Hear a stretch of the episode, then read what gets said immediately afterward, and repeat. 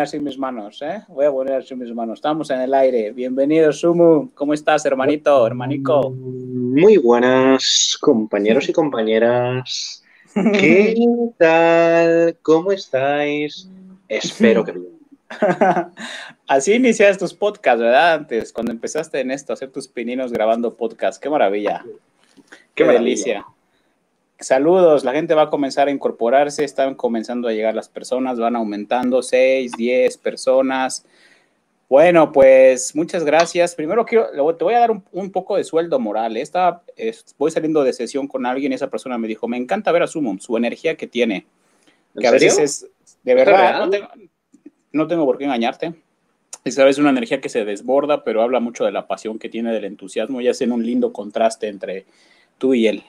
Duras declaraciones, compañero. Duras declaraciones. Sí, o sea que hay gente que le gusta escucharte. Y yo me la paso genial aquí, como dicen, de puta madre. Entonces, digo, pues tenemos que seguir aquí en este, en este trabajo. Oye, Dime, estamos, estamos, transmitiendo completamente en vivo también en el canal de YouTube, que ahorita voy a pasar la liga para que, se, para que os suscribáis.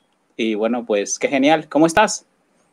Pues yo estoy estupendo y espero que la gente se suscriba, porque voy a decir algo, eh, ya hemos rebajado el nivel, es cierto que... espera, espera, dame tiempo. Es cierto que yo muchas veces no, mido los, no mido el timing, no mido el timing, entonces me pongo a leer como un loco y os subo aquí 20 vídeos. No, vamos a relajarnos, vamos a empezar poco a poco, entendemos, entendemos que la gente necesita un proceso, incluso yo necesito un proceso porque no puedo estar ocho horas grabando al día eh, eh, audiolibros y subirlos es una locura, acabo enfermo de la cabeza, entonces vamos a darnos un, timing, ¿vale? Vamos a darnos un tiempo, como diríamos aquí en las relaciones. Vamos a darnos un tiempo, compañero, ¿eh? Afilar, afilar la sierra. ¿Sabes que hay un texto que se llama, ayer hablé de ello, los siete hábitos, los siete hábitos de la gente altamente efectiva del famoso Stephen Covey. Y ese hábito en el que tú, él habla de la proactividad como el, el elemento clave, ¿no? Eh, pues tú has trascendido la proactividad y has llevado al, trabajo infernal, diría yo, al trabajo, o sea, a tope. Pero también habla de, un, habla de un hábito que es, te perdí. ahí estás, ahí estás. Que es afinar, afilar la sierra. Si después de tanta proactividad de hacer una cosa, de, una cosa detrás de otra en un intervalo de tiempo muy corto, eso es ser proactivo. Eh, me hago mi comida, me baño, lavo mi ropa, hago ejercicio, proactividad, afilar la sierra. Mira, esto, yo te digo, el, trabajo, el trabajo infernal cuando, cuando el mindset este lo aprendí, ¿no? Fíjate, había siempre, había la dinámica de que había gamers que jugaban cuatro o cinco horas al día, ¿no? Y claro, aquello era brutal, ¿no? Yo, yo recuerdo cuando éramos niños que nos juntábamos en las casas a jugar a la PlayStation y la gente que jugaba cuatro o cinco horas ya era una locura porque los padres decían en aquella época, oye niño, no juegues tanto, ¿no? Pero entonces con el paradigma de Internet y los streamers, em, empezó a nacer, bueno, una, un, fenómeno que era gente que jugaba, bueno, pues 12, 16 horas diarias. Y entonces a mí me, explotó la cabeza. Dije, aquí hay gente muy seria. Aquí hay gente muy seria. O sea, había, había el, el símil, ¿no? Había el ramanita de los gamers, que era Alcaiza Nodes, que Alcaiza Nodes estaba jugando 20 horas daily y recuerdo yo, eh, espera, espera, espera, recuerdo yo que los vuelos del World of Warcraft, porque los vuelos de World of Warcraft eran, duraban 10-20 minutos, y el tío se ponía a dormir en los vuelos. O sea, veías al notas en la silla, así. Y se levantaba y volvía a jugar, durmiendo en silla. O sea, es que es locura, tío, no es Oye, si pudieras orientar esa energía, lo que es lo que estás haciendo del gaming, a la práctica Atmavichara, todo estaría terminado. Todo, estaría terminado. Todo estaría terminado. Yo te lo dije alguna vez, porque comparto contigo un poco ese perfil de obsesivo por el trabajo y es un poco redirigir la energía hacia, hacia esa dirección, no hacia adentro, hacia adentro. Hacia claro, lo que pasa es que para tener esta energía necesita cierto nivel de ego y en la práctica desaparece. Ese, es el kit. Por eso la práctica es lo, más difícil que hay. O sea, yo creo que no hay nada más difícil. Bueno, si hay un nivel de sufrimiento muy alto, sí. Pero no hay nada más difícil que experimentar eh, la práctica en hardcore mode, ¿eh? O sea, hablamos de algo muy serio, porque está la práctica de una horita, eso no nos vale. O sea, claro, y, es, de lo que vamos a hablar hoy precisamente, de, del postureo. O sea, del postureo, de las máscaras, de la gente que no es congruente con su mensaje, de, la gente que, bueno, no lo que, lo que promueve no, no lo lleva a cabo. ¿no? Esto es de lo que vamos a hablar hoy, precisamente. ¿Quieres ver, conocer a una persona incongruente? La estás viendo aquí, ¿eh? Aquí la estás viendo. Sí, sí, yo también, totalmente. ¿Eh? Reconocerlo, y no lo digo con arrogancia, pero hay que ser honestos. Si fuéramos completamente congruentes en todo lo que hacemos, como bien dice Nisargadatta cuando lo cuestionan respecto a por qué come carne, y él le revira a la entrevistadora, a la devota, y dice, usted encárguese de sus cosas, intente ser congruente en su vida al 100%. Sí, porque él comía carne, ¿no? Entonces, nos vamos a dar cuenta que tenemos un montón de agujeros ahí de inconsistencia y de deshonestidad. Totalmente. Y, el trabajo es ir mirando esos agujeros, ¿no? Observando esas incoherencias. Dices una cosa y haces otra. Piensas una cosa y haces otra. Entonces, ¿de qué va este juego? De autoengañarme constantemente, ¿no? De decir, voy a, lo más importante para mí es la autorrealización o el descubrimiento de mí, pero estoy, estoy comprando ilusiones. Y autoengañar implica engañar a los demás también, ¿eh? Cuidado, o sea, es, el doble juego. Y ojo aquí, porque aquí todos, aquí estamos, yo estoy hablando de, de mí mismo, porque así funciona esto, o sea, ¿cuántos maestros serios iluminados encontramos? O que, nos, o que podamos verificar a través, si quieres, del test muscular o la prueba, como una gota de agua en el desierto. Ramana Maharshi, Nisargata Maharaj. Eh, sí, sí, sí, sí. Y, dentro de estos, dentro de estos podríamos establecer una jerarquía, diferentes categorías, porque creo que diferentes categorías. ¿eh? O sea, creo que, creo, estoy seguro de que hay diferentes categorías. Pero claro, como ya no hay dualidad en ese punto, pues ¿quién lo ha, lo ha numerado eso? ¿Quién lo ha, quién lo ha enmarcado? la, propuesta de, la propuesta, claro, del doc, tal cual. Tal, cual.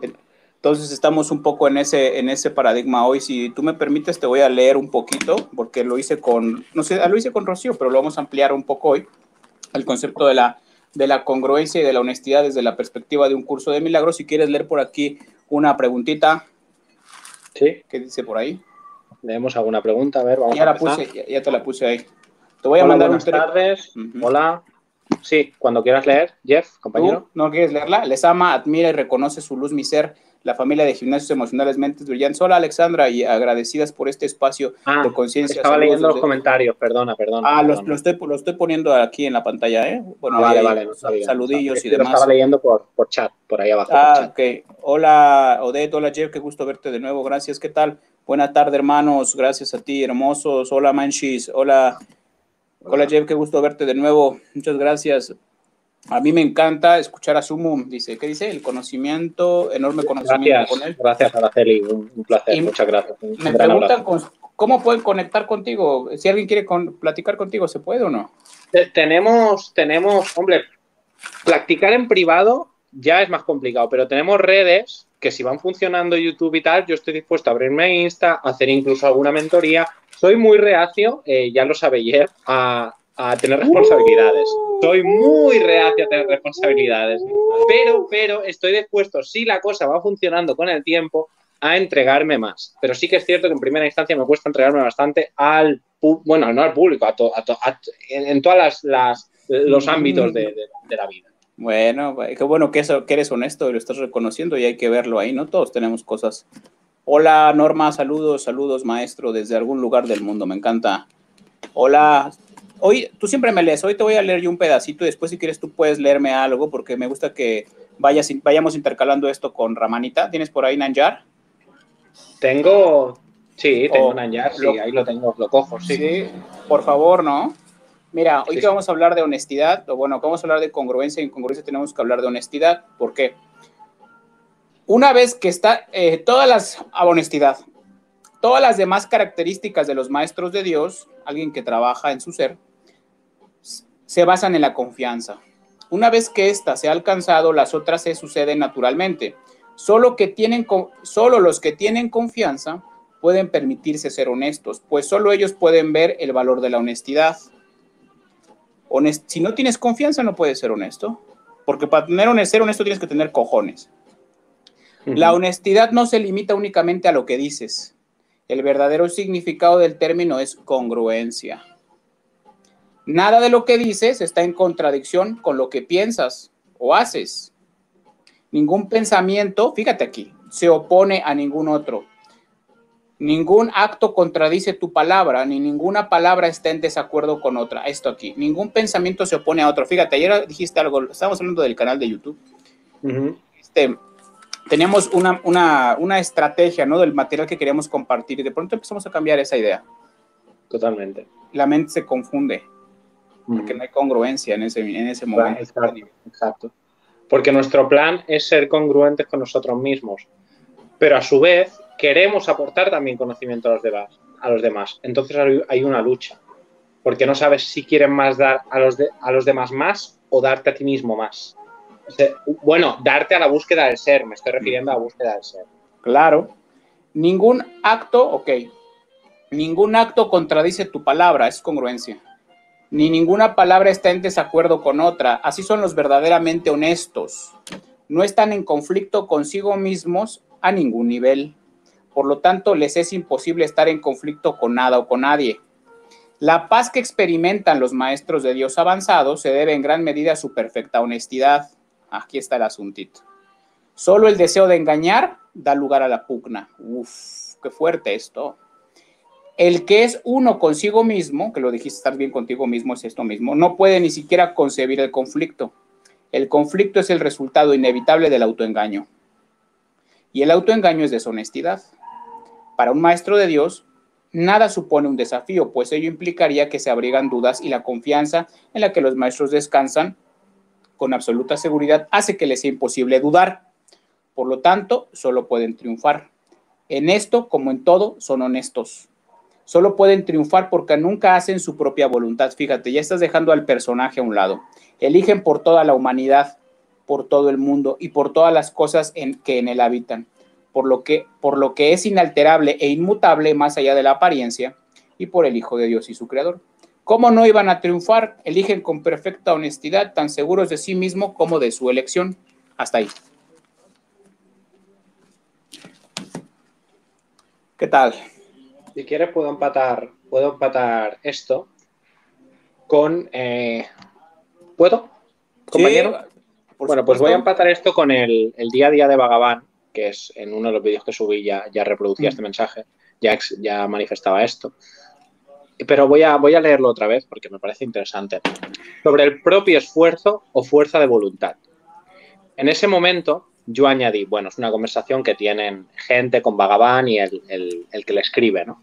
En ese momento yo añadí, Vagabán también dice que la gracia no sobreviene arbitrariamente, sino por el propio esfuerzo, ya sea realizado en esta vida o en pasadas existencias ma. Pero si también, ma es otra persona, ¿no? Pero si también te asegura que el esfuerzo humano es inútil, ¿qué estímulo puede tener un hombre para perfeccionarse? A esa pregunta respondí, ¿dónde se dice que no debes hacer ningún esfuerzo o que el esfuerzo humano es inútil? Nuestro interlocutor, Mahatani, mostró entonces un fragmento del quién soy yo, que dice, si una gran fuerza se ocupa de todo el mundo, ¿por qué debemos preocuparnos por lo que hemos de hacer? Es decir, el prarabdha, ¿no? Se está refiriendo. Todo el karma que tenemos que quemar aquí, ¿no? Exacto. Para le, advertí, le advertí que lo que se rechaza en ese párrafo no es el esfuerzo personal, sino el sentimiento de ser hacedor de tal esfuerzo. Ese es el punto. Acto seguido pregunté a Bhagavan si eso era correcto y Bhagavan lo aprobó con la cabeza. ¡Wow! Está, está, rompiendo, está rompiendo la idea de que se malinterprete el prarabdha. Fíjate, el doctor Hawkins en este texto que se llama El ojo del yo, que es bastante potente, hay unos párrafos donde él sintetiza toda la enseñanza en lo siguiente, no hay que hacer nada, no tienes que hacer nada. Y yo recuerdo que di un taller, un seminario de habilidades sociales, seducción hace años, y yo les decía a los chicos que no hay que hacer nada. Y es que realmente tú, tú sabes ayer que hiciste Atma Bichara, no hay que hacer nada. Pero sin embargo, sigues cargando un personaje y la idea de que puedes hacer e incidir en la realidad. Y en ese nivel tienes que hacer lo que tienes que hacer. Por ejemplo, esforzarte. Para después dejar de esforzarte, ¿no? Entonces, ¿de qué se trata esto? Pues se trata hasta cierto punto de trabajar hasta que dentro de nosotros se geste la suficiente conciencia para darnos cuenta de que ya está el trabajo terminado. Exacto, exacto. Pero, pero, pero, pero, pero, pero, para llegar a ese punto, hay que... Totalmente, totalmente. Totalmente, totalmente. No, hay que, hay que entender el sistema de openers y activar una serie de openers, ¿vale? Que ese, que ese también es un punto importante. Porque el otro día leyendo a Doc me di cuenta de que, claro, mm, toda esta gente, obviamente, son, son metacracks, nadie les puede decir nada, pero parten de una herencia muy tocha a nivel kármica, parten de una experiencia subjetiva, en el caso de Doc, cercana a la muerte, que eso le, hizo un clic del copón, eso, eso de la nieve cuando cae ahí, se mete en la cuevecita y luego le... Eso, eso, eso, eso, eso, eso es opener de, Mira, mayor opener. Molaría hacer una, un video de eso, deseamos que es trabajo y tiempo, no te lo tomes personal, pero grabar estas experiencias que todos han tenido para nuestro canal de YouTube, ¿no? Experiencias cortas de personas, hay muchísimas experiencias, experiencias, que se relatan en la historia, ¿no? Pero dale con lo del doc, perdóname. Y, y, y claro, me di cuenta que parten de una experiencia subjetiva muy grande. ¿Esto qué quiere decir? Que no se está tomando en cuenta, creo que no se toma en cuenta mm. el desarrollo del personaje muchas veces. O sea, creo que ellos no toman en cuenta ese opener en sí. Los openers, ya. Claro, claro. Eh, eh, realmente Doc, sin darse cuenta, ha vivido un, mayor opener. Un opener que es de los tres más tochos que existen. O sea, es de los, de los, más profundos que existen. Y es el estar cerca a la muerte. ¿no? Entonces, e, él no racionaliza eso. El problema es que Doc ya pasa directamente a eso, a los niveles de conciencia, que está muy bien, obviamente, es, es una herramienta de la hostia, pero creo que, que, haría falta hacer más hincapié en el sistema de Openness y desarrollarlo más, desarrollar más las ideas del sistema de Openness y cómo llegar. Obviamente no estamos diciendo, porque creo que los Openness tiene que haber un cierto por ciento que se buscan y otros que llegan. El Opener también tiene que ser ciertamente así, tiene que ser ciertamente así, porque tú no puedes buscar un Opener... Eh, a capa y espada. Quiero decir, no puedes obsesionarte con, querer desarrollar ese opener porque entonces pueden, pueden hacer el efecto mm, contrario, ¿no? Que te venga una frustración porque no lo logras y entonces es peligroso. El, tratar un opener en sí es peligroso, es peligroso. ¿Y por qué es peligroso? Fíjate, porque mi mente, ego, idea, construye un ideal. Voy a ser mega top rank crack en esto. Y cuando no lo soy, eso pozo, de, pozo depresivo, frustración. y, también voy a decir algo. Ahora estaba viendo a un, a un gran pensador que tenemos en España, que es, es ¿no? Que estuvo, bueno, de hecho, abrió una de las grandes discotecas de Ibiza, Amnesia Ibiza. Fue él el que abrió esa discoteca, que al principio no era una discoteca, era un, un centro que, donde tomaban drogas y tal, psicodélicas, ¿no? Vivió la época hippie, la época de la revolución sexual, época hippie y demás. Claro, el problema cuál es? Que estás te has pasado toda la vida que es una bestia, no hay ninguna crítica hacia él, cuidado. Pero te has pasado la vida idealizando un opener al máximo, que es el de, los psicodélicos y no psicodélicos. Porque incluso habla de que también... O el de, o el de ser empresarios también, ¿eh? ya que metiste el término ahí, el de ser empresario, ser un gran emprendedor. Sí, bueno, no, pero eso, eso ves, eh, eh, ahí, mira, le, puedo, le puedo decir que lo ha hecho bien porque lo hizo casi sin querer, ¿no? Lo de, lo de que creciera su discoteca y luego lo abandonó cuando era ya un proyecto grande. Pero lo que quiero decir es que, claro, cuidado, cuidado con el idealizar un opener muy concreto. Por eso siempre, eh, y creo que tú y yo hemos, eh, eh, hemos acertado bastante en eso, que ha sido saltar de un opener a otro siempre. Cuando veíamos que ya no podíamos obtener, extraer más experiencias de ahí, hemos pasado a otra cosa. Y eso Pero hay, y hay un elemento oculto ahí también, que muchas veces no se ve, un elemento oculto que es importante, vital y de gran aprendizaje. Cuando yo vivo conscientemente todo yo un opener de principio a, de principio a fin entonces lo vivo conscientemente y digo, esto ya no me da más. Entonces no, me, no, me, no me encajo en algo toda la vida. Paso, busco, busco otra, otra cosa. Adelante. Pero fíjate, Jeff, tú a mí cuando eh, me, me, mostraste la práctica, yo era muy reticente a aceptar esa práctica. ¿Por qué? ¿Por qué? Te voy a decir por qué. Porque yo había salido de todo el mundo de la conspiración, del deep state, estado profundo, de analizarlo, pero una brutalidad. O sea, lo que, el tiempo que me he pasado yo con la conspiración ha sido eh, dos años muy vastos de manera muy profunda. Pero ¿qué, y, qué pasa? Me ha costado mucho. ¿Por qué? Porque había cosas muy lógicas. Había cosas muy lógicas y me ha costado mucho salir de ahí. Al igual que me ha, salido, me ha costado eh, dejar eh, las ideologías políticas. Me ha costado mucho. Ya, claro. Yo recuerdo esas pláticas que tuvimos previas a, tu acercamiento con Ramana, donde tú salías descolocado de nuestras charlas, ¿te acuerdas? Totalmente, totalmente. Salía roto. Porque yo te, yo te hablaba con la, con la enseñanza, que yo sé que, que, es, que es, hasta que tú ahora que lo estás viviendo ya te entendiste, pero tuviste que haber vivido dos, dos años no, no, pero, de información. cuidado porque entiendo en, eh, niveles concienciales determinados, entiendo ciertos movimientos sociales, entiendo ciertas ideas llevadas a la práctica, eh, entiendo cosas, ¿eh?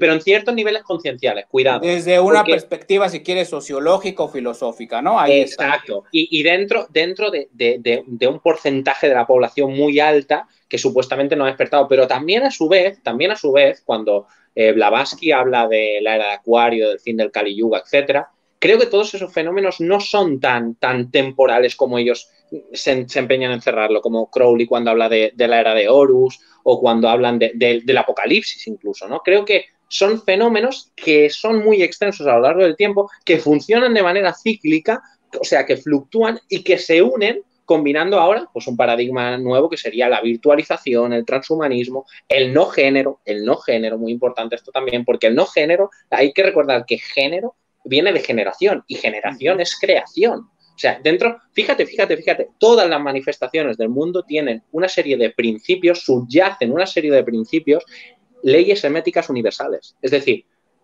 incluso en la política, cuando hablamos del péndulo ideológico, siguen la, la, causa y efecto, el ritmo, el ritmo. Son leyes universales. Toda manifestación tiene implícitamente unas cargas universales. O sea, de unas leyes, de una serie de leyes físicas universales o llaves, como lo llamaría Blavatsky. Bueno, es que hay una, hay una, verdad ahí elemental, ¿no? Y es la síntesis de todo eso.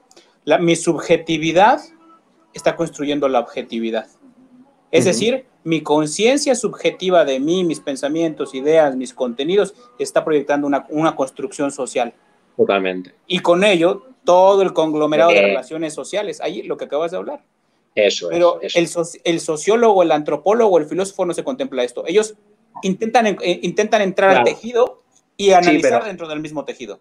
Claro, pero dentro de esa conciencia hay niveles más profundos. Cuando hablamos de, por ejemplo, la matemática, es uno pero de los fíjate, Pero fíjate que primero hay que, hacer, pero primero hay que aceptar que hay algo más allá de la mente.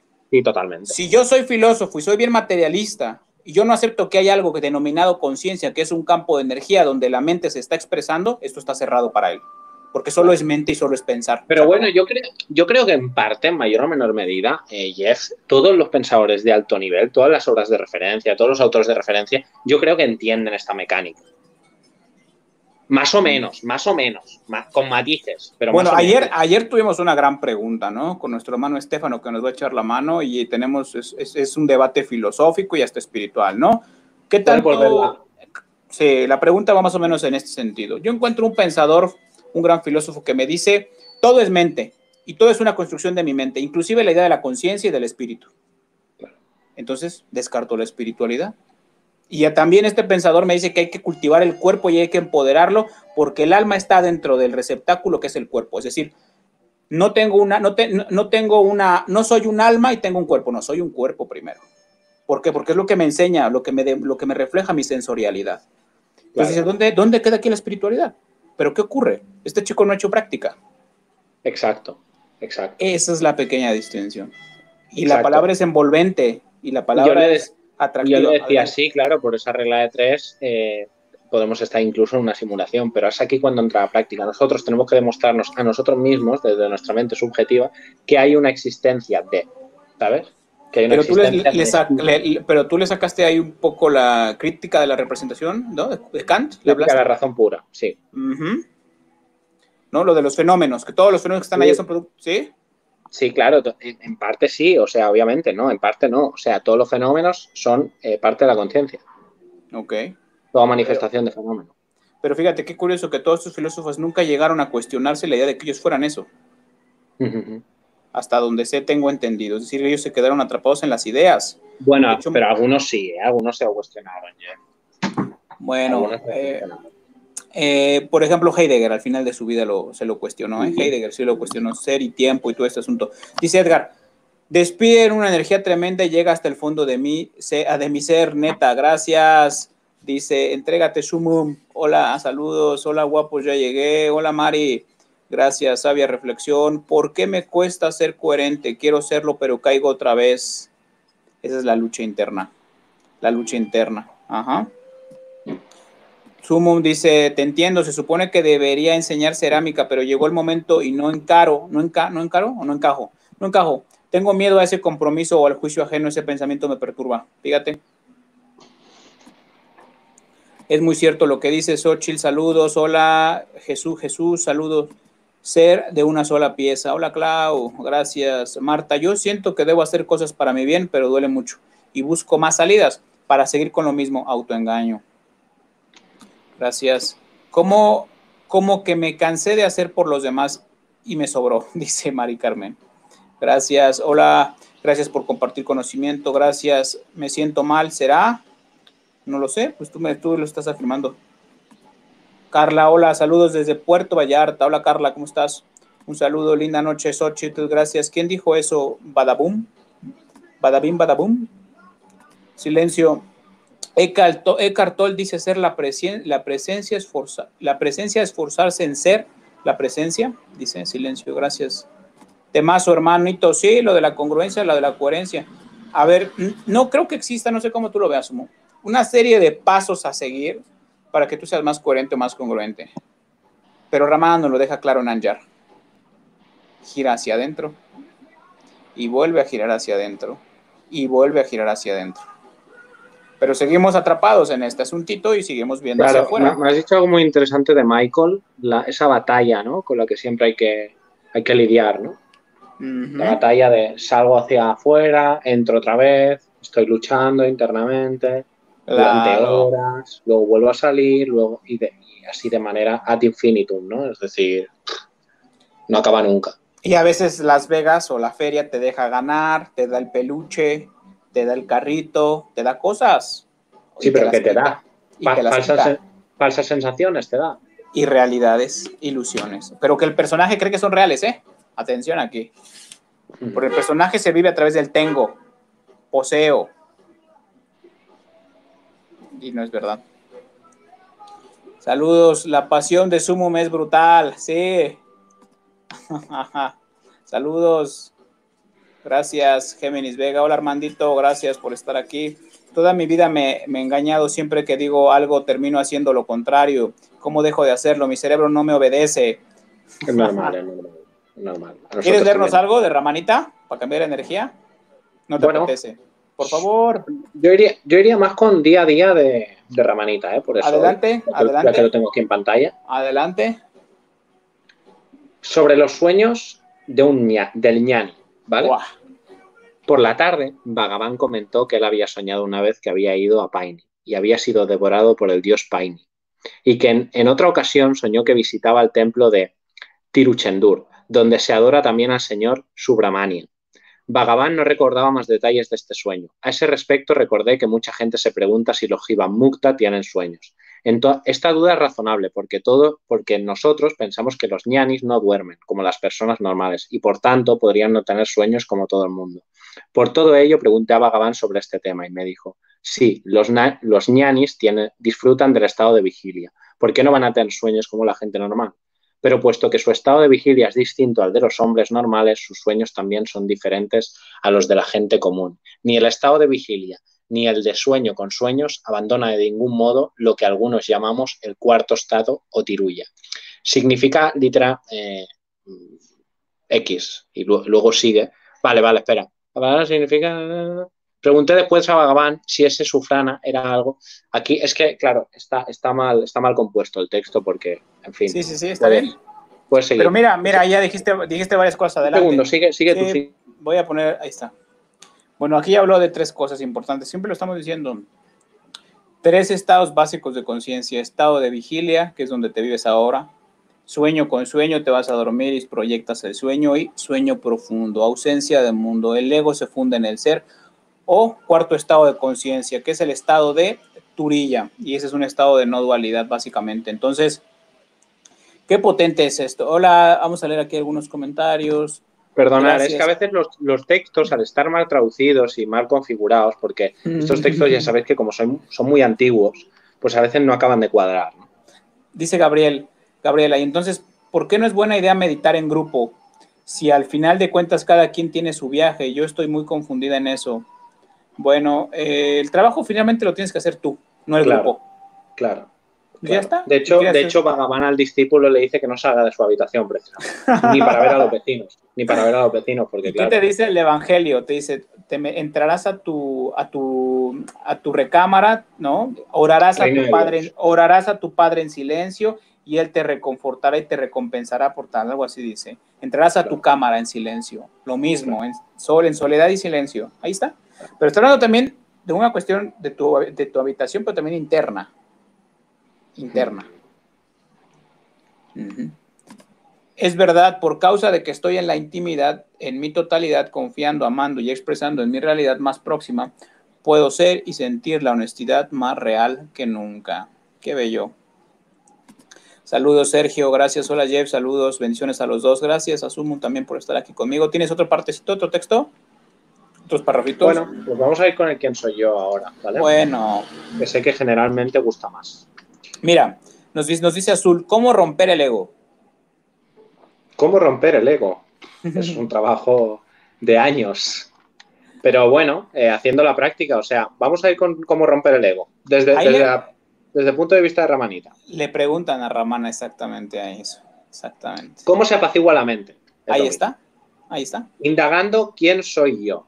El pensamiento, quién soy yo, destruirá todos los demás pensamientos y al igual que la estaca utilizada para remover la pira funeraria, también acabará destruyéndose. En ese momento surgirá la realización del ser. ¿Cuál es la forma de irse constantemente al pensamiento ¿quién soy yo? Cuando surjan pensamientos, no hay que perseguirlos, sino preguntarse ¿a quién le surgen? No importa cuántos pensamientos aparezcan, en la medida en que lo vayan haciendo, hay que indagar con diligencia. ¿A quién surge este pensamiento? La respuesta que emergerá será a mí. Por consiguiente, si uno pregunta ¿quién soy yo?, la mente se remontará a su origen y el pensamiento que surgió se aquietará. Mediante una práctica repetida de esta manera, la mente desarrolla la habilidad de permanecer en su origen. Cuando la mente, que es sutil, sale a través del cerebro y de los órganos de los sentidos, aparecen los nombres y las formas burdas. Cuando permanece en el corazón, desaparecen los nombres y las formas. No permitir que la mente se externalice, sino retenerla en el corazón. Es lo que se conoce como interioridad. Antar muka. Dejar que la mente se aleje del corazón se conoce como exteriorizar. Bajir muka. Así pues, cuando la mente permanece en el corazón, el yo, que es el origen de todos los pensamientos, desaparece y el ser que existe siempre brillará. En cualquier cosa que se haga hay que prescindir del ego yo. Si se actúa de esta manera, todo aparecerá como perteneciente a la naturaleza de Shiva, de Dios, del todo. Fíjate qué, qué, belleza eso, porque llega uno a un momento en la práctica, yo creo que a ti también te ha pasado. Fíjate, hay, hay personas que están en un estado de inconsciencia, ¿ok?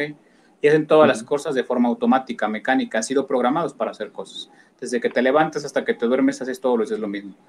Pero parece que tú lo estás haciendo, pero inconscientemente. Todavía hay un hacedor pero llega a un punto uno en la práctica por intervalos, no quiero decir que yo soy consistente en esto, pero me ocurre a veces más consistente cuando profundizas más en la práctica, aunque no seas completamente congruente en todas las áreas de tu vida, si fueras congruente y honesto, pues ya estaría el trabajo casi casi resuelto, y es que el personaje comienza a ser como dirigido, como una, un títere que se le guía. Entonces simplemente lo miras, es bien, es bien sutil este sumo, ¿eh? es bien sutil entonces tienes que ir al a trabajar y no quieres, estás muy agotado y tú simplemente, el cuerpo simplemente lo hace y tú lo miras, pero es sutil. Tú ya no estás ahí haciendo y lo, lo, lo observas. Tienes que hacer alguna actividad y el cuerpo la hace naturalmente. Está siendo como orquestado y dirigido. O sea, realmente no hay nadie que lo esté haciendo.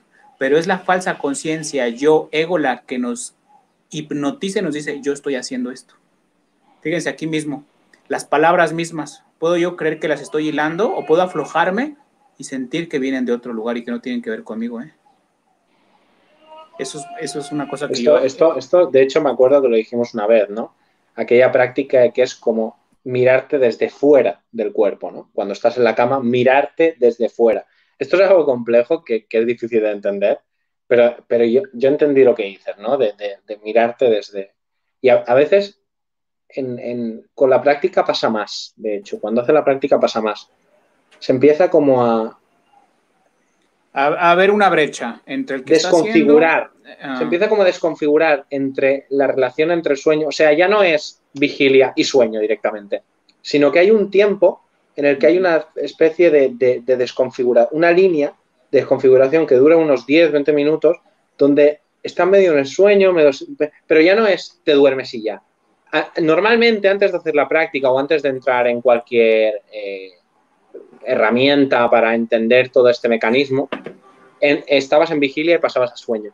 Pero cuando utilizas a Castaneda o cuando, o cuando haces algún tipo de práctica, ya eso se va, se va desconfigurando. Se, va mal, se, va mal, se va amalgamando, se va amalgamando exactamente. ya es un solo estado. Eso es, eh, Por fin les pillo en directo, gracias a ti, buen día. Hola, eh, María, María Rodríguez, saludos. Josefina dice, ese ya lo habíamos leído, muchas gracias. Hola, a mí me encanta escuchar Summon, también ya lo habíamos leído, vamos al final. Vamos a pasar, luego comparte el canalcito, compañero. Ah, es verdad. Voy a compartir ahora el canal para que se suscriban y estén eh, constantemente ahí porque se vienen cosas maravillosas. ¿eh? Tenemos unas ideas que vamos a estar ahí y compartan el canal. Si todavía sienten que hay dificultad en el canal para suscribirse, es porque el canal es nuevo y parece que hay un, un proceso en el que... Claro, hay un, hay un proceso de, entrar en, en que, bueno, que, que, se vayan configurando las cosas bien y tal. Pero una vez cuando esté todo ya hecho, que lleva un mes el canal, pues ya se podrá todo el mundo suscribir bien y tal. Por eso que por favor, eh, voy a hacer un, llamado aquí, ya, ya, no por, ya por todos, para, para, ir aumentando ya un poco el nivel conciencial, ir aportando un poquito de... Y podéis ser críticos a la hora de comentar también. ¿eh? De hecho, me parece muy bien que si alguien quiere hacer una crítica constructiva, la haga en plan, oye, estáis fallando en esto, podríais mejorar esto. Me encanta que se diga esto.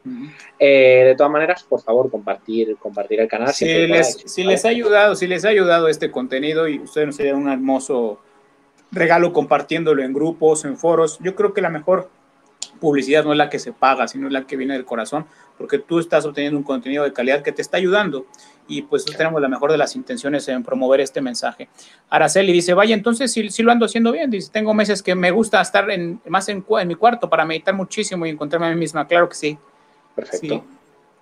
Eh, dice Sergio, soy actor y me ha sucedido que cuando estoy en el escenario me veo desde fuera. Eso es, es un ejercicio que le dan mucho ¿ah? a la gente que actúa. la primera vez, la primera vez yo, considero, me turbo, yo considero que el ser actor eh, entra dentro del opener de la conciencia artística. O sea, valoro mucho el... De hecho, tengo un amigo actor y valoro mucho este, este desarrollo de, los personajes, de entender los personajes, de entender los diferentes caracteres que a veces hay que adoptar a la hora de, bueno, ejecutar una obra y demás. Me parece, me parece bastante, bastante pro hacer este tipo de cosas. O, trabajar en la improvisación también, porque trabajo mucho en la improvisación la gente del teatro. Déjame puntualizar algo aquí, déjame puntualizar. Pero fíjate, Sergio, bueno, en la pregunta que nos hace Sergio, cuando tú te estás mirando desde otro ángulo, desde diferentes ángulos, porque te puedes ver del lado derecho, izquierdo, arriba, abajo, como tú quieras, porque la conciencia está en todos lados. Fíjate, ¿quién está mirando? Pues un observador, a witness, un testigo, ¿no? El yo cuántico, si quieres. Cuando tú comienzas a situarte ahí, tu comportamiento empieza a cambiar. El simple hecho de que tú te estés mirando cambia tu actitud y tu comportamiento. ¿Por qué hace eso? Porque el personaje no puede funcionar. Entonces es como que se equilibra te da una estabilidad. Al principio te descoloca y dices, ¿qué está pasando aquí? Esto está medio raro. ¿Qué zafado está esto? Y después lo asumes, ¿eh? Gracias, qué bello comentario. Muchas gracias. Hola, Ivonne. Casi 40 minutos de, de vídeo. Exacto, exacto, así mismo. Es como que la mente se me puso al servicio de Dios en su amor y ahí es como que todo mi cuerpo naturalmente hago las cosas que antes me costaba. Eso es sin resistencia, estás fluyendo. Al sacar eh, culpabilidades, miedos, autoengaños, uno como que fluye más es más suave, es más ligero las cosas. Hoy estoy fluyendo y las hago incluso con gozo y alegría. Wow, qué bueno haber llegado aquí. Saludos, qué bueno, Ivonne. Hola, Pilar. Hola, gracias a las prácticas. Gracias a las prácticas se puede controlar al yo, al ego, pero a veces el ego es tan fuerte que cuesta controlar estás como, salud, y estás como en una noria, unos días arriba y otros abajo, totalmente. Ya me la pegaste, totalmente. Kenia, hola, gracias por compartir experiencia, gracias a ti, gracias a las 108 personas que están aquí. ¿Quieres leernos otro parrafito de Ramana, porfa? Bueno, te lo, te lo agradecería. Yo no me canso ¿eh? de que nos leas Nanjar. Tú, no, tú no te cansas, ¿no? Nanjar, mm, compañero. No, no. ¿Cuál, ¿Cuál es la naturaleza de la mente? Lo que se conoce como mente es un poder asombroso que reside en el ser. hace que surjan todos los pensamientos. Independientemente de los pensamientos, no hay tal cosa como la mente. Por lo tanto, el pensamiento es la naturaleza de la mente. No hay una entidad independiente llamada mundo aparte de los pensamientos. En el sueño profundo no hay pensamientos y tampoco hay mundo. En los estados vigilia y sueño existen pensamientos y también hay mundo. De la misma manera que la araña genera el hilo de la telaraña de sí misma y de nuevo lo reabsorbe en sí misma. Así también la mente proyecta el mundo de sí misma y de nuevo lo reabsorbe en sí misma. Cuando la mente se separa del ser, aparece el mundo. Por lo tanto, cuando el mundo aparece real, el ser no aparece, y cuando el ser aparece, resplandece. El mundo no aparece. Cuando se indaga persistentemente sobre la naturaleza de la mente, ésta acabará dejando de ser, dejando el ser como residuo. Lo que se denomina ser es el Atman. La mente existe siempre únicamente en base a algo burdo. No puede permanecer sola. La mente es lo que se conoce como cuerpo sutil o alma, jiva. Me encanta que nos traigas luz con eso, me encanta. Pueden escuchar ese libro completo en la página web que voy a ponerles a continuación aquí, leído por sí, mi hermano. que es interesante. Ahí Yo siempre digo que cada noche una, lectura rápida de quién soy yo no, no va mal. Bueno, vamos a cerrar estos comentarios, hay como cuatro o cinco más. Saludos. Kenia, saludos. Eh, gracias, Sergio. Así, así lo siento, como un testigo, tal. Andy, Jeff no me deja entrar al canal, dice que el video es privado, ¿cómo logro entrar? Saludos. Ah, ok. Vamos a ver. Ok, voy a volver a mandar la liga porque parece que este, eh, hay unos videos que son en privado porque no tienen mucho interés, entonces decidió, decidió Sumo ponerlos en privado. ¿Sí fue por eso, no, hermano? Sí, totalmente, sí.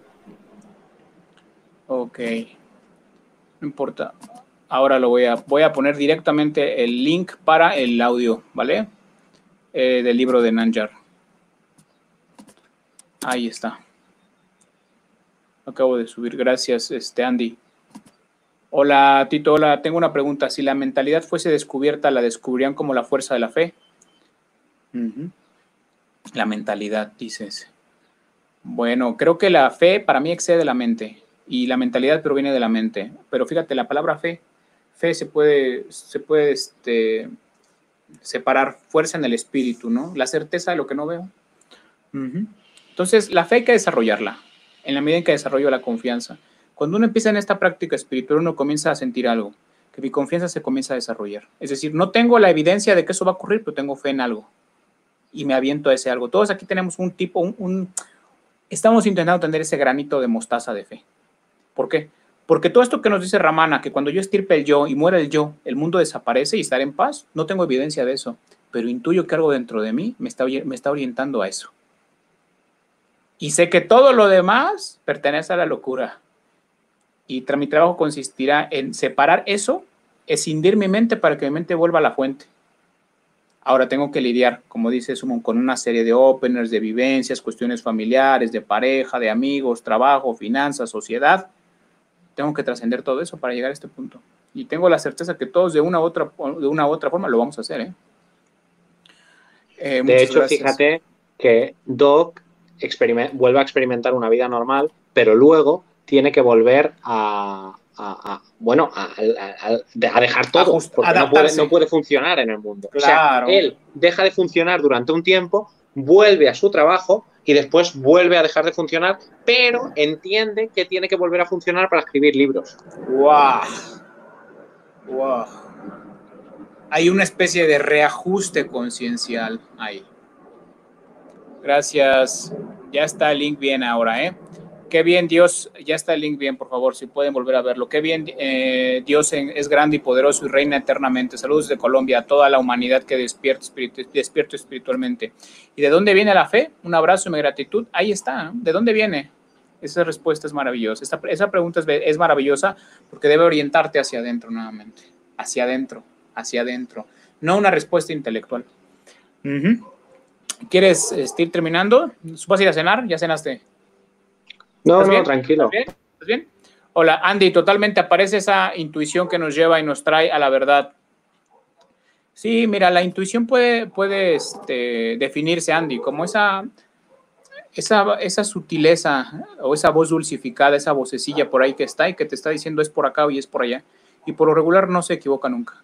Entonces me preguntan, ¿cuál es la diferencia entre la intuición y el espíritu? Bueno, tu intuición, tu intuición está, abona, está aflorando porque estás siendo guiado por el espíritu. Pero a veces cuando tú quieres encontrar el espíritu, yo, quieres encontrar el espíritu de forma tangible y no lo ves, les digo, bueno, pues entonces utilízalo como un sinónimo, intuición y espíritu. Pero si tu intuición está aflorando es porque el espíritu está presente. Porque te está diciendo es por acá. Descarta esto, es por acá.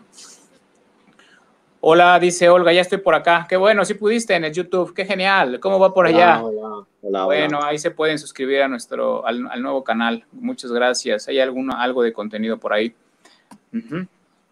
Hola, Citlali Rolden, muchas gracias. Bueno, hasta aquí hemos llegado al final. Gracias, dice aquí.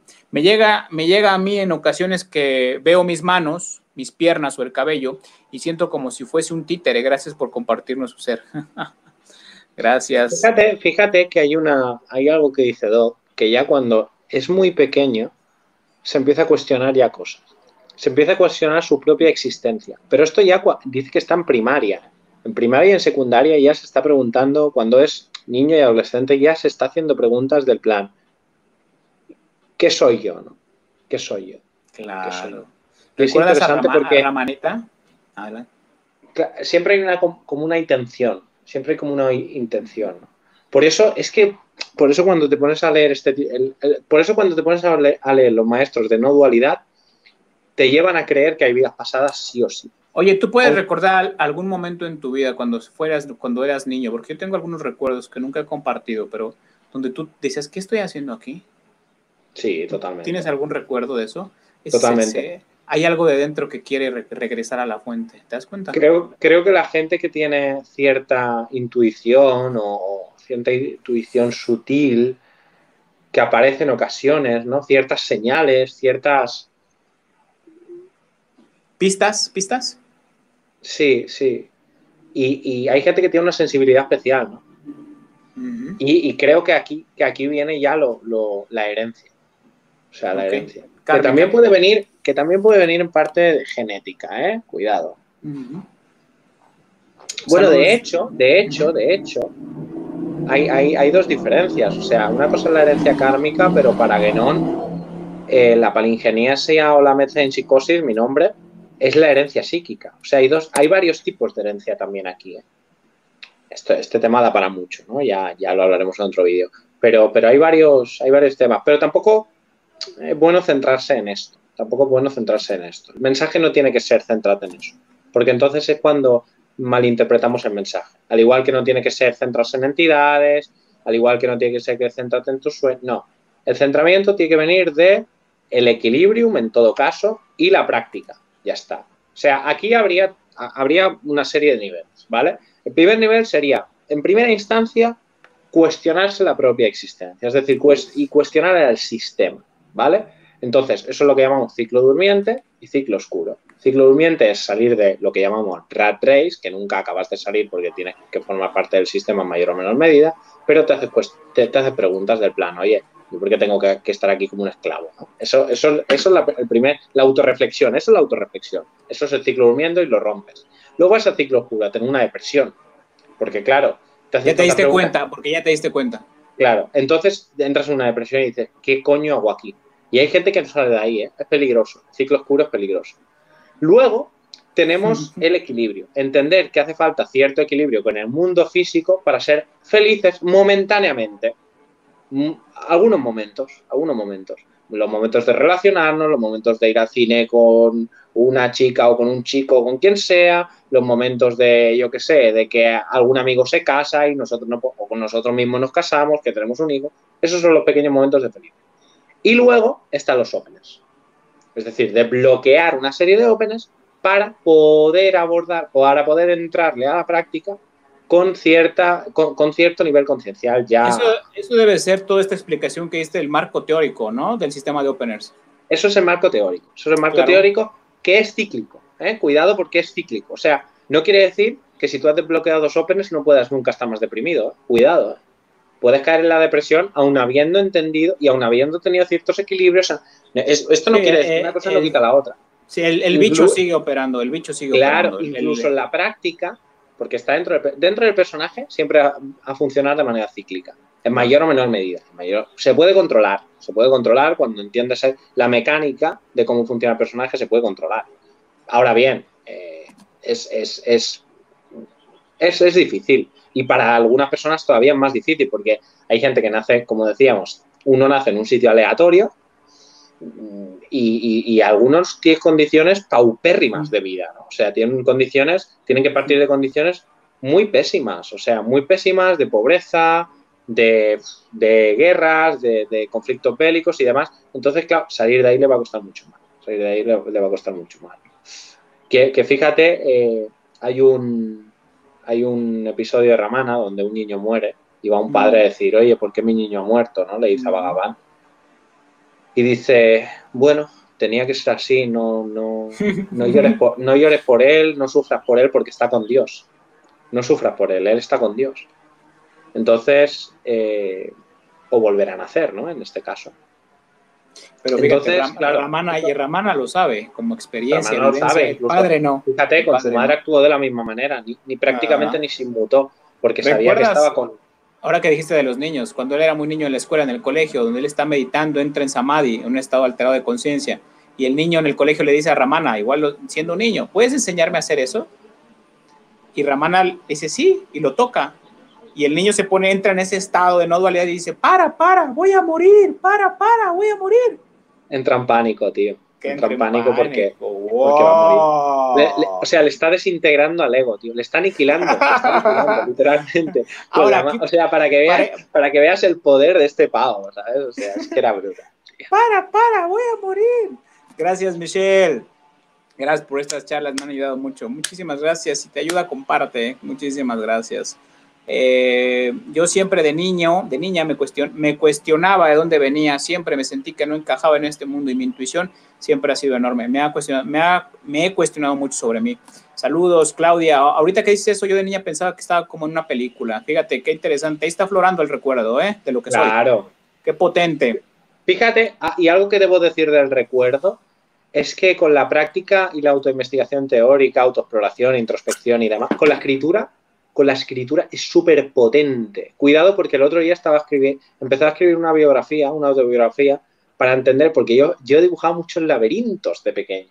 ¿En serio? Entonces fui al símbolo del laberinto, ¿no? O sea, que el laberinto es, simboliza que está buscando respuestas constantemente, ¿no? Y volvemos a lo mismo. Pero fíjate cómo hay que volver. Hay que volver para decir cómo me he construido. O sea, el cómo me he construido es importante para deconstruirse esta palabra que usan tantos ahora las neofeministas, de deconstruirse. Eso pues viene de, de, Derrida, de un filósofo medio locochón. Sí, de Derrida, que es la deconstrucción del lenguaje. Pues hay que deconstruirse, todo, pero por partes, por partes. O sea, yo le diría ahora al público, a la gente que nos está viendo, a los suscriptores, a, a nuestros hermanos, que escriban sobre su vida. Intenten ir sacando piezas para decir, coño, ah, coño, que esto iba así, ah, coño, que esto estaba relacionado con esto, ah, coño, tal.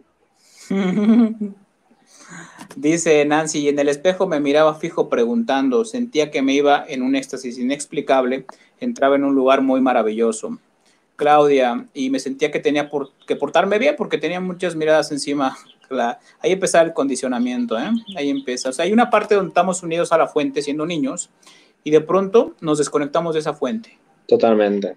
Lo que, como no lo, que, lo que, lo que dice Blay, lo que dice Blay, como no tenemos un criterio, un criterio propio, tenemos que obedecer el modelo social. Y lo que llamamos el, zero point. El ego puro es el ego del niño.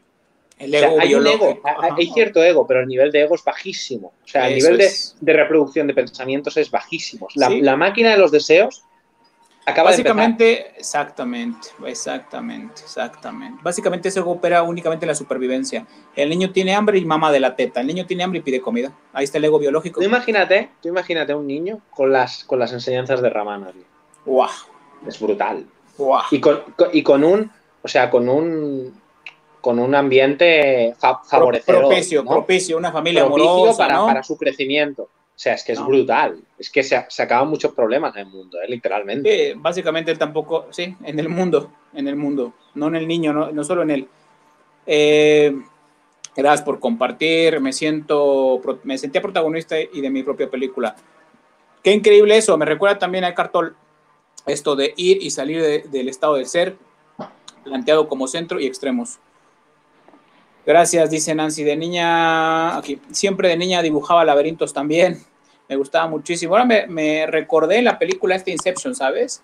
DiCaprio le dice a la niña arquitecta, ajá, puedes dibujar a laberintos. Estamos en un laberinto, ¿qué? ¿No? Estamos todos encontrando la salida. Hay un director, el de Prisoners, no sé si lo has visto, Prisoners, muy buena. Mm, no recuerdo.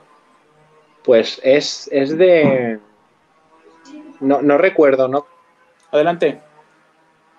Te voy a mirar información, un momento. Sí, adelante, adelante. Saluda a mi, a mi, a mi tía. Dice, escribo sobre mi vida sería como volver a vivir y sentir. Lupita Velázquez. Los niños son pureza, dice. Inocencia, pureza, ingenuidad es la representación. Pero también, si, nos, si te vas desde el otro lado, por ejemplo, un niño desde una perspectiva social puede ser muy cruel también. Segrega al gordito, segrega al que no tiene piernas, al que no tiene dinero, mira a un, a un cuadrapléjico en la calle y le dice, mira, no tiene piedra, piernas, mamá. Entonces, de otra perspectiva, un niño puede llegar a ser bastante duro, ¿sí? recomiendo esta a todos que la vean. Es un poco dura, ¿eh? pero Denis eh, Villeneuve. ¿Villeneuve te suena? Denis Villeneuve. ¿Es el, ¿Es el director o la película? Es el director que sale eh, el, el Hugh Jackman este y el Jake Gyllenhaal. Oye, te voy a lanzar algo para hacer, cambiar nuestros podcasts, que van geniales, pero eh, ¿te gustaría mirar la película Ojos Bien Cerrados de Stanley Kubrick, Nicole Kidman y... Sí, la he visto, la, la podemos comentar. ¿Qué te parece eso para la siguiente? me, parece, me parece estupendo. ¿Te porque gustó, eh? muchísimo. de, eh? hecho, de hecho, en mi antiguo canal de YouTube traté esta película desde la perspectiva ocultista, eh, de dinámicas sociales y de conspiración y yo la voy a hablar desde la perspectiva sociológica o de dinámicas sociales. Y bueno, hay muchos elementos, se puede abordar desde cualquier visión espiritual. Es que es muy, es, que, es que Kubrick es un maestro. O sea, Kubrick, bueno. O sea, para, para, los conspiranoicos es, es eh, el pináculo de, de, la conspiración, ¿no? Eso es.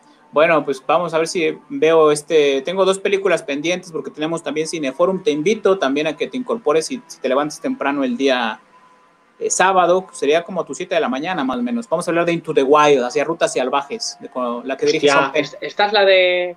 La de... Ah, ah, el chico que se va a Alaska, el chico que se va a Alaska. Sí, pero no me convenció mucho esta, ¿eh, compañero? Ok, a mí me encanta, ¿eh? Me fascina. Eh, dale otra oportunidad. Te recomiendo una que también me recuerda un poco a esta, que es la de aquella que es el, el Vigo Mortensen. Vigo Mortensen, la que está todo tatuado, que es ruso. No, la que sale con los niños, que viven en el ah, bosque. Hablé con Betty, una de ellas, buenísima, buenísima. Es buena esta, que, ¿eh? los educa, él los educa, sí. Es, buena, es buena. Pero bueno, entonces, ¿qué te parece si hablamos de ojos bien cerrados? Eh, yo veo ojos bien cerrados. Hay, eh, shot para la siguiente, ¿no? Hola. Sí, porque fíjate como, como el. Nada, una pincelada pequeña. Fíjate como el tío en, en la película va cambiando de paradigma constantemente, ¿no? Es un tío que bueno, que tiene más o menos eh, confort en la vida, o sea, vive bien, es un tío que vive de puta madre, y se va dando cuenta de cosas que coño. Y hay, hay otro elemento que vamos a hablar ahí que pocos van a, van a poder desmenuzar, el elemento pareja. Entre Nicole y él ocurre, ocurre algo, ¿eh? Hay una escena ahí maravillosa cuando están fumando hierba, vamos a destripar esa escena. Sí, sí, sí, sí, sí, sí, sí. Es, es muy buena, es muy buena, muy buena. es muy buena. Pues y, y, precisamente hablando de la pareja, eh, Jeff, quiero añadir algo. Para denominar o para hablar de pareja, creo que hay, que, hay que tener una madurez que muy pocos tienen a día de hoy. Que muy pocos han tenido. Y una evolución en línea y una construcción al unísono que muy, mm. poca, muy pocas parejas tienen. Uf, uf. Eso es un tema también muy interesante. Tema, lo vamos a abordar en la peli. ya me estoy saboreando ese podcast. Ya me estoy saboreando ese podcast. Bueno, pues yo creo que aquí lo dejamos, hermanico. ¿Algo más? Nada más. Un saludo. Porque todavía quedan preguntas por aquí, ¿eh? pero vamos a leer una o dos más, me parece. Si quieres contestar, sí, sí. Yo siempre tuve ese vacío y veía todo, todo, videos de motivación, fui a muchas iglesias de varias religiones queriendo llenar ese vacío y ahora sé que no eran afuera, es dentro de mí donde tengo que ir. Gracias, Betty. Marce, Marcela, ojos bien cerrados, la he visto dos veces. Una vez no se alcanza a ver el mensaje, hay que verla varias veces. pero conforme tu nivel de conciencia va aumentando, vas mirando nuevas cosas. Eh, es que Kubrick, Kubrick lo hace de esa manera. Kubrick eh, actúa para. Decían los conspiranoicos que una lectura es la de los profanos y otra la de los iniciados. Es que hay varias lecturas y es interesante. Es interesante. Yo creo que aquí entra mucho la, la, intelectualidad de la persona al verla, como 2001, ¿eh? 2001 parece que no, pero también supuestamente tiene mucho mensaje. Gracias, Daniel. Me encantan sus lives, son un dúo explosivo, expansión en la mente. Ho, ho. Y finalmente, Elena, me operaron, fui a un lugar con energía fascinante, todo se conectaba con una sola energía y la gente estaba de blanco con medita, meditando, todo era césped. ¿Y por qué no de negro? Yo que sí, de Y árboles, esta sensación no existe en una realidad como la nuestra. Gracias, Elena. Eh, bueno, hasta aquí están los comentarios. La película Pieles, dice, no la he visto, altamente recomendable. ¿Cuál es esa? Pieles. Pieles. Bueno, Pieles, ¿Pieles cuál? ¿A la del Eduardo Cosanovas? Tengo la menor, no gay tengo español, ¿te refieres? No, tengo la menor idea. ¿Te refieres a esa? Yo creo que sí, ¿no? Pieles, la, la piel que habito, ya que hablamos de pieles, piel que habito. Esa es otra, ¿no? Esa es la del Modóvar, ¿no? Sí. También eh, en la de piel la he visto. A ver, choca mucho. La primera escena es muy. choca mucho. es, dura, ¿eh? Es dura, choca mucho. Luego también podemos comentar otra. Miedo ya con Las Vegas, compañero. Fíjate qué buena Podemos hablar de, eh, ese, ese Hunter, ese Thompson. Ya, ya. Personaje muy interesante, ¿eh? Ya, ya. Bueno, ya se va acumulando, se va acumulando, sí. Bueno, muchas gracias, hermanico. Gracias a todos. Suscríbanse a nuestro canal. Nos vemos en el futuro podcast. ¿Quieres cerrar el vídeo? Cierra, por favor. Un saludo, un abrazo, os quiero. Un besazo muy grande, señores.